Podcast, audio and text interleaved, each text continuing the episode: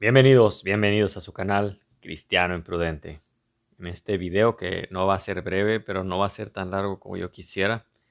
De hecho, este video me hubiera gustado que fuera un video en vivo. Sé que ya parezco disco rayado, pero pues como no puedo hacerlo por motivo de la restricción en YouTube de la cantidad de suscriptores, pues lo voy a subir en cuanto termine de hacerlo, ¿no? Pero este tipo de videos lo ideal es que ustedes puedan estar en vivo conmigo para hacer sus comentarios, sus dudas. Me gustaría hacer un, trasnoche apologético, un trasnoche de preguntas y respuestas, donde todos participen, testigos y no testigos. Pero como no puedo hacer videos todavía eh, eh, de esa manera, pues eh, este video es sobre recomendación de libros. Ahora no voy a recomendar todos los libros que yo tengo o que he leído o que tengo en físico, sino los que les puedo mostrar así de manera rápida en Good, Readers. Me disculpan con mi inglés. No, es como sería como buenos lectores. Sería la traducción. Es una aplicación muy buena que no voy a, ahondar mucho. Hay un video mío, búsquenlo, se llama cómo usar Good Readers. Este, y ahí sí especifico un poco más de, de lo que es esta aplicación, cómo usarla, etcétera justamente ahorita la voy a usar para mostrarles algunas de mis recomendaciones de libros de teología, en especial de apologética, no necesariamente centrada con los testigos de Jehová, sino de manera general. Ahora, en la aplicación corta que estoy usando el celular, no van a estar acomodados por orden de importancia como yo los tenía. Cuando lo veo en una computadora normal, en una computadora, de hecho, este, si aparecen en orden de importancia. Ahorita no van a aparecer así, pues porque en celular es diferente, no, no sé por qué lo como así que si primero ven un libro y después otro, no vayan a pensar que, que está por orden de importancia. Si, si alguien quiere estudiar más a fondo teología, si alguien quiere conocer más, ya, ya, y esto hablando de si eres cristiano, eh, nacido de nuevo, si ya tienes bien fundamentada tu fe en el sentido de una seguridad de salvación, te recomiendo que estudies más teología. Si eres un nuevo creyente, mejor disipúlate. Eso es lo que, lo que se debe hacer primero antes de, de, querer conocer, antes de querer compartirle a los testigos, a los ateos, es disipularnos bien porque podemos caer en muchos errores, este, en, en soberbecernos, en, en muchos, muchos, muchos errores. Entonces, lo primero es disipularse. Y rápidamente el mejor instituto teológico que yo conozco. No estoy diciendo que es el. Y, cuando digo mejor, me refiero a muchos puntos: en costo, en accesibilidad, en, material, e, e, e, en la riqueza de conocimiento, este, etcétera. Es INSTE. Estamos estudiando INSTE actualmente con algunos hermanos. Vamos en Lucas, Lucas a Hechos. Y también no voy a ahondar mucho en, en INSTE. Hay un video que tengo ahí que que de hecho lo quise hacer así con ese título, siempre me gusta darle como un título controversial, es mi secreto de marketing, y el título que le puse a ese de INSTE fue ¿Por qué INSTE es el mejor instituto bíblico que existe? ¿no? Entonces ahí lo pueden ver para más detalles. Ojalá que alguno de ustedes que ve estos videos pudiera tomar INSTE y, y, para que de verdad no se va a arrepentir si toma un libro o dos porque quieres continuar, quieres prepararte más.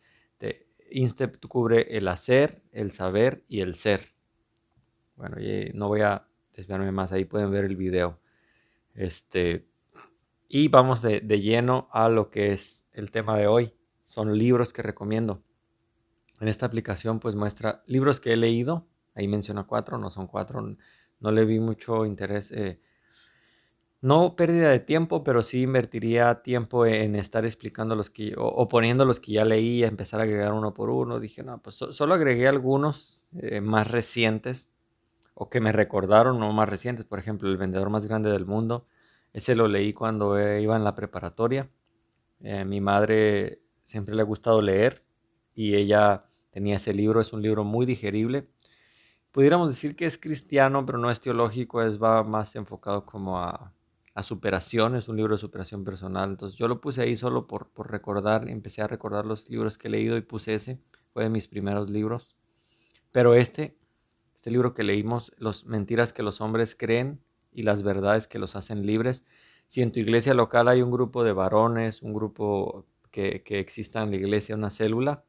Este es un muy buen libro para llevar. También hay un libro para mujeres y es, creo que se llama al revés, ¿no? Mentiras que las mujeres creen. Este es el libro Mentiras que los hombres creen y las verdades que los hacen libres. Está buenísimo este libro para llevar en grupo. Es un muy buen libro para, para platicar de todas aquellas mentiras que como hombres eh, nos dice de la sociedad, Satanás, nuestra propia carne, ¿no? No vales nada. Y, no está hablando de aquí de, tema de, superación personal, ¿no? Hay muchos otros temas acerca de la pornografía, este, temas, eh, de verdad que tardaría mucho en desglosar este libro, pero si tú tienes un, un grupo de estudio bíblico o un grupo de varones, una célula de varones, porque se tocan temas muy delicados en cuanto a los hombres, te gusta, no te gustaría pues eh, hablarlos cuando estén presentes mujeres o presentes niños o no, no, obviamente, ¿no? Está hecho para un grupo para hombres. Nosotros lo llevamos en la iglesia, fue de mucha bendición. De hecho, me gustaría que lo volviéramos a tomar porque sí está muy interesante. Otro libro que también llevamos en el estudio de hombres, pero este no es específico de, pues este, este grupo también, este libro, perdón, lo puedes llevar también en grupos de mujeres o, en grupos en general.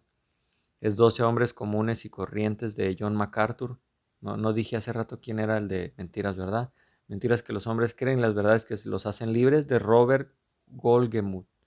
Wolgemuth. Malo para pronunciar estos apellidos. Este, buen libro. Dos hombres comunes y corrientes de John MacArthur. También buenísimo ese libro. Es un libro histórico y también nos habla, habla, de, habla de mucho panorama histórico de los, de los apóstoles. Habla de quiénes eran, cuál era su trasfondo antes de conocer a Cristo, cuál fue su después de conocer a Cristo. Te habla de, de Pedro, de cómo era llamado Cefas cuando se equivocaba, llamado Pedro cuando eh, eh, bueno, de cada personaje te habla de, de, Juan, te habla de Judas, te habla de Mateo, y, los pone a todos en un contexto histórico. Es un libro que quieres leer, no, no es un libro de apologética como tal, pero te ayuda mucho a entender eh, la historicidad y, y, el detrás de la psicología, si lo quisieras decir así, de estos personajes que por eso le llama, a veces tenemos a los apóstoles y yo que vengo de un trasfondo católico, como que vemos a los apóstoles como esos santos de vitrina, ¿no? Que nunca se equivocaron, que están así con una cara de piedad, ¿no?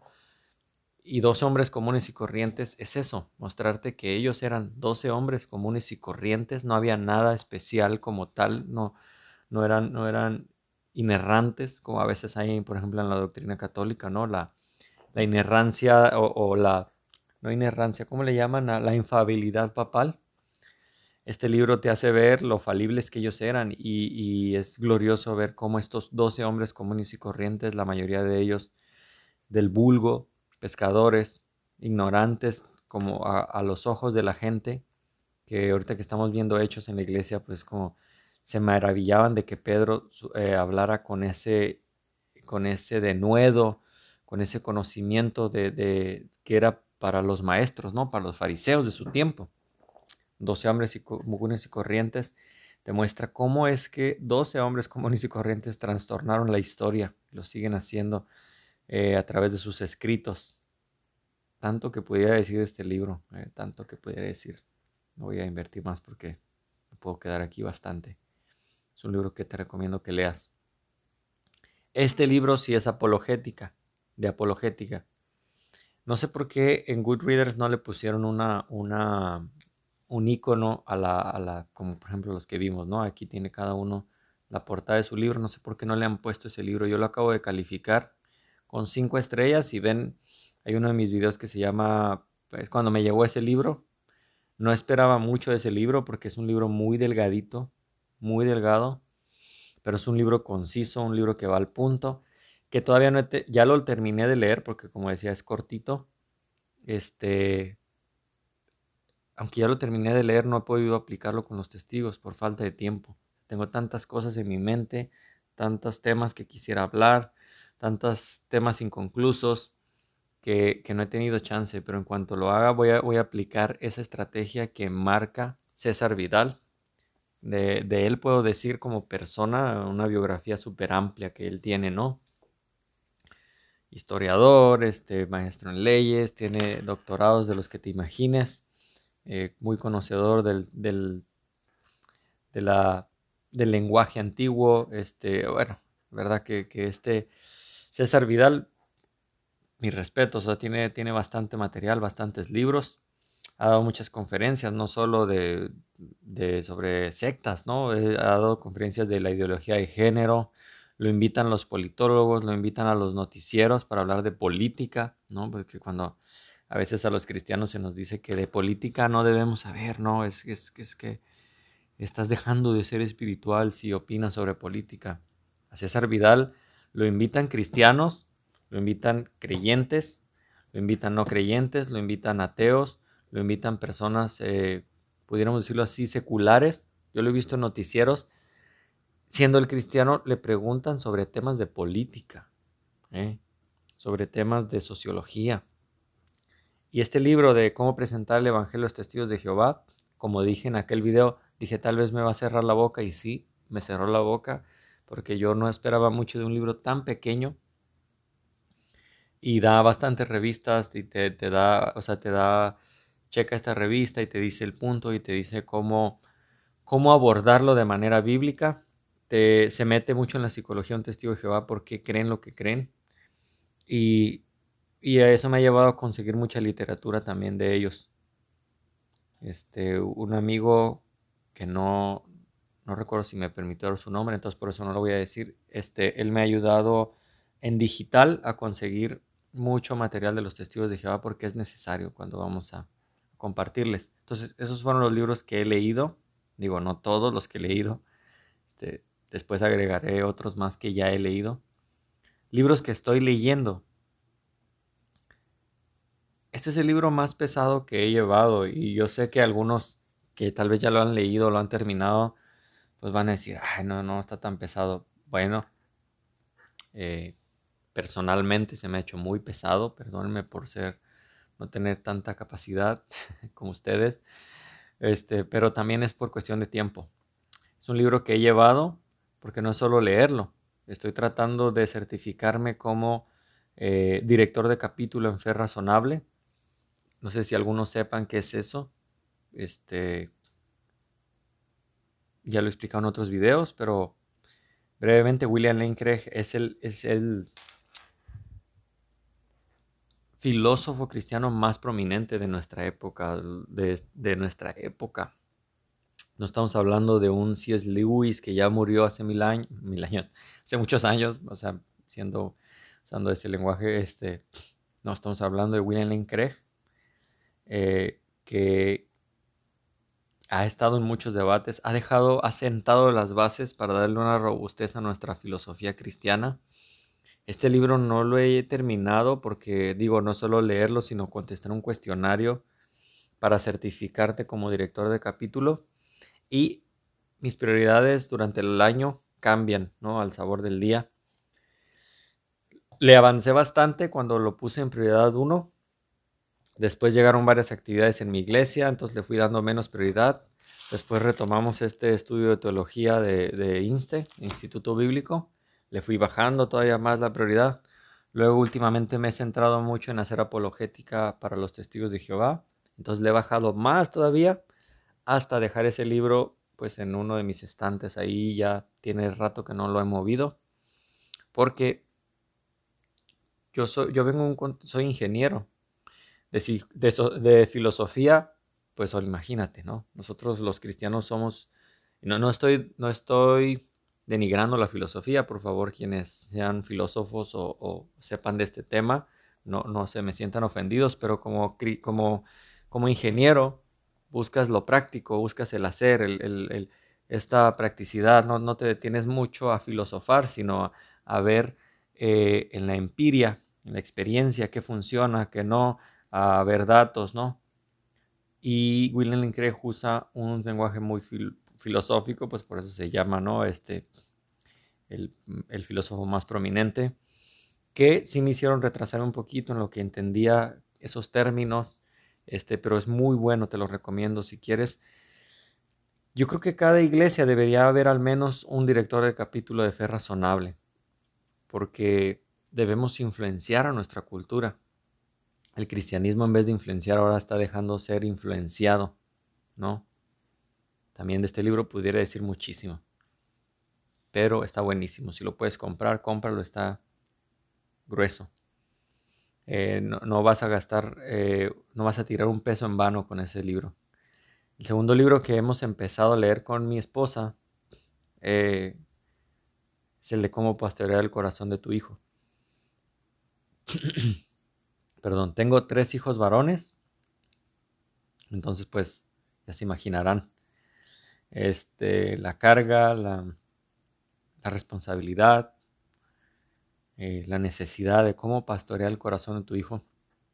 Es un libro que estoy leyendo. Se me hace bueno. No estoy de acuerdo del todo en algunos puntos sobre la disciplina, porque yo soy de los de vieja escuela y creo que se debe disciplinar físicamente de una manera bíblica, porque disciplinar enojado pues es violencia. Entonces eso ya es un tema muy aparte, ¿no? Este, porque yo antes de leer Cómo pastorear el corazón de tu hijo, leí un libro que se llama Atrévete a disciplinar, debía haberlo agregado en los libros leídos, que ese sí lo terminé, lo recomiendo mucho, Atrévete a disciplinar, así se llama. Entonces vamos a ver este de John Piper. Este de álgebra de Baldor es mi, mi tesoro porque tengo, aquí tengo mi libro, este, bueno, les voy a mostrar algunos que, que sí tengo en físico. Que, el que les acabo de mostrar hace rato de William Lane Craig. Y este de Álgebra de Baldor, una edición más nueva. Este, a mí me gustaría dar algún día estudios gratuitos a jóvenes en la iglesia para, pues, para de alguna manera traerlos al Evangelio y a los mismos jóvenes de mi iglesia, pero como digo, tantas cosas que quiero hacer, no he concretado muchas, pero este, si te interesa la ingeniería o tienes problemas para, con matemáticas, ese es el libro que quieres leer para... Eh, o sea, vienen muchos ejercicios y vienen, puedes ir al solucionario para ver cómo resolverlos. Bueno, no cómo resolverlos, para comparar a ver si está bien la respuesta. Es el libro que a mí me ayudó bastante cuando estudié la carrera de ingeniería porque son las bases para lo que viene, que es cálculo, ¿no? Pero bueno, El principio de Peter, un libro secular. Perdone. Es un libro secular que, tengo ahí. Digo, el cristiano no debe leer solo, solo los libros que tienen que ver con lo que él ya cree, ¿no? Yo creo que deberíamos leer de todo. El principio de Peter, tratado sobre la incompetencia o por qué las cosas siempre van mal. Él ha llamado el principio y lo ve como una ley y es que cuanto más escalamos en puestos de, de trabajo, de gobierno, de lo que sea, más incompetentes nos volvemos. Ese es el principio de Peter. Yo aquí no lo estoy diciendo que lo creo o no lo creo, porque no lo he terminado. Pero eh, él dice pues que cuando subes en una escala, cuando eres un, un soldado raso, cuando eres un trabajador general, etcétera, tienes mucho conocimiento y lo tienes que tener porque tienes que saber muchas cosas prácticas, pero conforme vas subiendo te hacen supervisor. El principio de Peter dice que te haces más incompetente y da varios ejemplos. Entonces digo, no lo he terminado de leer, así que no puedo. Ahora, los libros que quiero leer, como decía, no, no están en orden de importancia. Eh, por ejemplo, yo, ustedes saben lo que eh, lo que creo acerca de la política. Hice tres videos sobre este tema. Tengo planeado uno más, varios más, pero como decía, esos son de, última importancia. AMLO y, la 4T, una radiografía para escépticos. Y aquí vemos la portada retadora, ¿no? De mucha gente sigue AMLO, lo tocan, lo abrazan. Este, paradójicamente, quienes lo llaman Mesías son las personas que no lo siguen. Este, pero bueno, ese lo quisiera leer porque es una radiografía para escépticos, se llama el título. Y, me gustaría saber, eh, Hernán Gómez, me gustan los análisis que ha, que ha hecho, análisis políticos, que por cierto Agustín Laje le puso una barrida a, Hernán Gómez, que yo creo que no se le va a olvidar. porque, o sea, tienen, que tomar en cuenta que yo cuando digo esto, lo digo muy objetivamente, porque yo, como decía, admiro los debates de Hernán Gómez y como a, las pláticas que tiene de política con personajes, pero con Agustín Laje no se puso a hablar de política, se puso a hablar de ideología. Y pues Agustín Laje, la verdad, no hay quien le gane, porque es un, un tipo súper preparado. Batalla Cultural, justamente, de Agustín Laje. Quiero leer ese libro. Creo que todos los cristianos deberíamos estar moldeando nuestra cultura. Perdón, deberíamos estar haciendo batalla cultural. Tiene muy buenos reviews, tiene muy buenas calificaciones. Este, vamos a ver si leemos un review. Realiza una presentación magistral de lo que sería una teoría de la batalla cultural. La obra, la obra es imprescindible para entender cómo se interrelacionan las dimensiones económicas, política y cultural en la actualidad después de hacer un repaso esclarecedor de la transición de la modernidad a la posmodernidad. William Lane Craig también habla de eso, que la posmodernidad, eh, no puedes, ni siquiera puede subsistir. o sea, un doctor no es posmoderno en, estos términos, no dice, pues yo creo que me identifico como que tú deberías tomar esta pastilla. No, el doctor no puede ser posmoderno en ese sentido, tiene que darle lo que el paciente necesita. El dentista no dice, bueno, pues yo en base a mis sentimientos creo que te debería sacar este diente, ¿no? El ingeniero no hace un puente diciendo, bueno, en base a mis sentimientos yo creo que la columna va a soportar 50 toneladas. No. y, muestra, eh, William Lane Craig muestra lo absurdo de la posmodernidad es solo uno de los temas que toca, no toca, bastantes, pero el libro de batalla cultural de Agustín Laje es uno de los libros que quiero tener. No cometan el error que yo, sin de estar llenándome de libros que no termino de leer. Entonces, por eso ya no he querido comprar más hasta terminar los que tengo. Can We Trust the Gospels? de Peter J. Williams. Aquí aparece el título en inglés, aunque yo lo voy a comprar en español, obviamente. Pero la pregunta es si podemos confiar en los evangelios. Es un tema, si quieres hacer apologética con los, los ateos, por ejemplo, este es un buen libro porque habla de, si podemos confiar, de la historicidad, de dónde vienen, eh, de, dónde vienen los evangelios, porque a veces los ateos les encanta hacer falacias de afirmación gratuita, sin investigar, haciendo comparaciones fuera de lugar, este es el libro que quieres leer para ver si de verdad puedes confiar en los evangelios. Y digo, si yo como cristiano leo libros de ateos, de testigos de Jehová, de mormones, de, cosmovisiones que no están de acuerdo con mi visión del, del cristianismo, los leo para entenderlos. Creo que lo menos que pudiera hacer un ateo antes de ir a debatir de temas que no conoce es documentarse lo que creen los cristianos. Creo que se quedaron con el cristianismo de la Santa Inquisición y piensan que así seguimos creyendo, ¿no? Como esos ah, cristianos arcaicos y, no saben que no es solo fe, sino como se llama este libro de William Lane es una fe razonable. Yo no creería en el cristianismo si no fuera además razonal, razonable. Este, el caso de, Cristo para niños de Liz Trobel, lo quiero obtener para mis hijos este, quisiera que ellos desde pequeños están en una escuela cristiana, un colegio cristiano, donde les enseñan valores cristianos.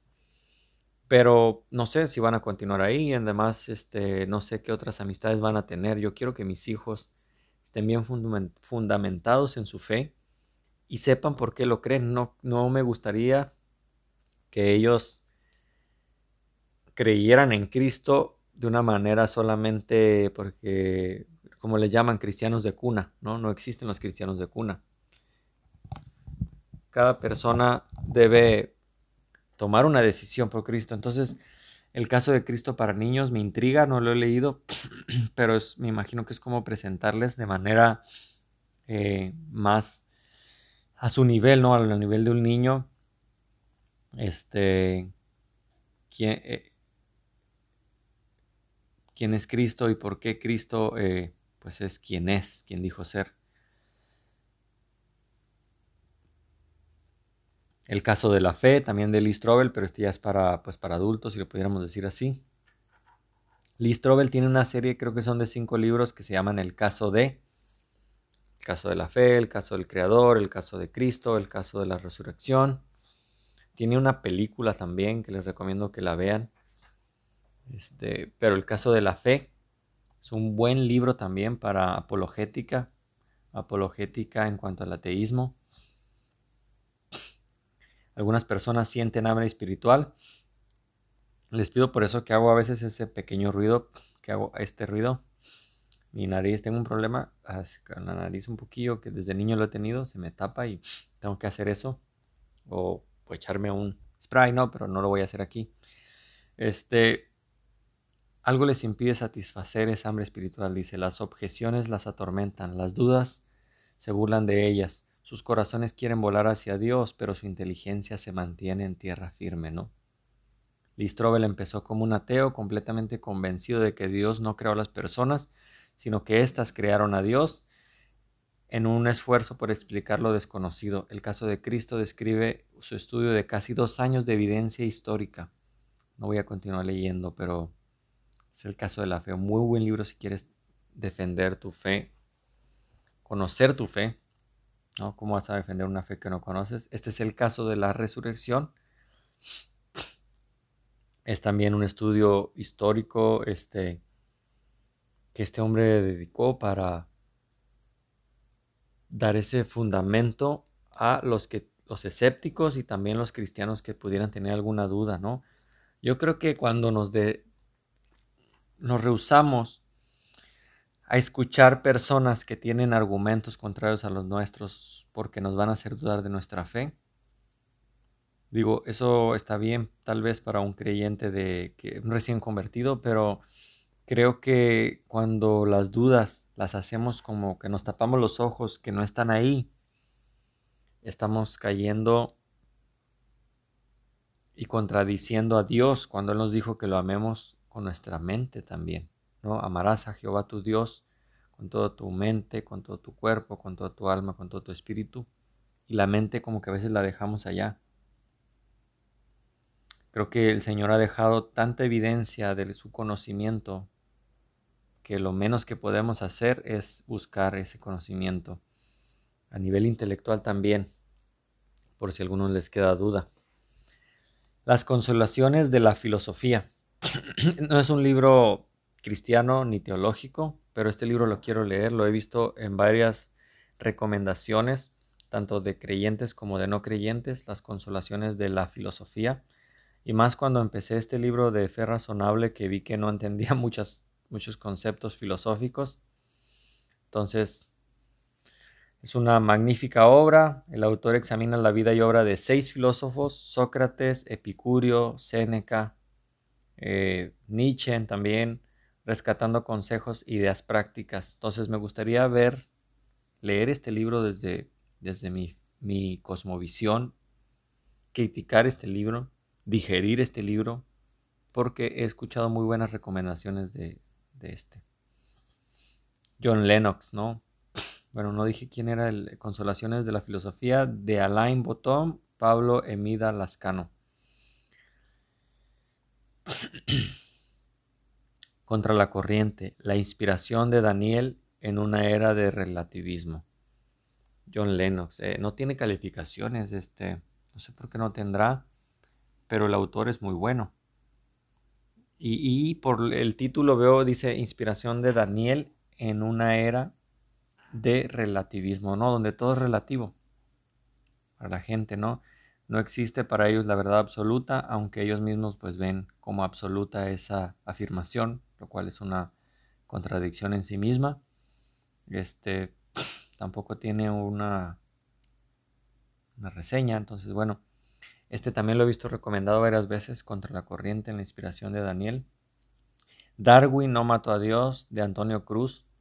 Creo que muchos cristianos Así lo veo yo y pueden no estar de acuerdo conmigo. Cristianos que afirman que la evolución darwiniana es aceptable aún en el cristianismo, creo uno, o esos cristianos no conocen qué es la evolución darwiniana, o dos, esos cristianos no son cristianos, porque la evolución darwiniana va totalmente en contra. Y, no, cuando digo en contra no me refiero a, no, está mal, este, porque, ¿cómo lo puedo explicar? Eh, no, es como en el caso, por ejemplo, de los testigos de Jehová que, que, creen que Jesús no es Dios y eso totalmente es algo, una doctrina que no deberíamos aceptar porque es anticristiana. En el caso de la evolución darwiniana, no hay base bíblica para sostenerla, ni siquiera base histórica ni científica. Entonces, Darwin no mató a Dios es un libro que te recomiendo leer, un libro muy bueno. Este abarca, dice aquí, cada uno de los temas candentes del debate evolución versus creación, que, que en el creacionismo William Lane Craig ha aportado bastante también del peso de la contraparte. Por ejemplo, él no cree que Génesis sea literal, y ahí yo no estoy de acuerdo con William Lane Craig, pero pues también estoy abierto a ver la evidencia que él da. Yo no he leído ese libro, así que el libro de William Lane Craig donde habla de eso, así que yo no puedo desde aquí pues decir, decir mucho, ¿no? Pero el autor se encarga de echar por tierra muchos de los patéticos mitos pseudocientíficos de la actualidad. Y es que la verdad hay muchos, muchos ateos que se dan de científicos o que pareciera que piensan que la ciencia le pertenece al ateísmo. Desconocen pues bastante de quiénes fueron los premios Nobel, ¿no? Este, pero muchos de estos ateos desconocen los fraudes de las, del, y ni siquiera de la ciencia, no digo la ciencia, pero de varios pseudocientíficos que en, pro de tratar de demostrar la evolución darwiniana terminaron haciendo fraudes con, dientes de cerdo que decían que eran del, del, homínido no sé qué, con dientes de... juntando un huesito por aquí, un diente por allá, ocultando la verdad, pues después se supo que en realidad eh, todo era un fraude. Entonces hay bastante evidencia y Darwin no mató a Dios, ese, es el título. Y hasta aquí, hasta aquí voy a dejar esta primera sección de libros que te recomiendo. Eh, de libros que quiero leer son 54, entonces pues apenas leímos o te di 3, 4, 5, 6, 7, 8, 9 y vamos a empezar con el décimo, las decisiones de Sophie, entonces faltan aproximadamente unos 40 y Así que aquí lo voy a dejar. Este, en una segunda parte les hablaré del resto de los libros que quiero leer y por qué tal vez te interesaría tenerlos también contigo. Dios te bendiga, cristiano imprudente. Gracias por escuchar, compartir este podcast. Nos quedamos ahí. Darwin no mató a Dios de Antonio Cruz. Dios te bendiga.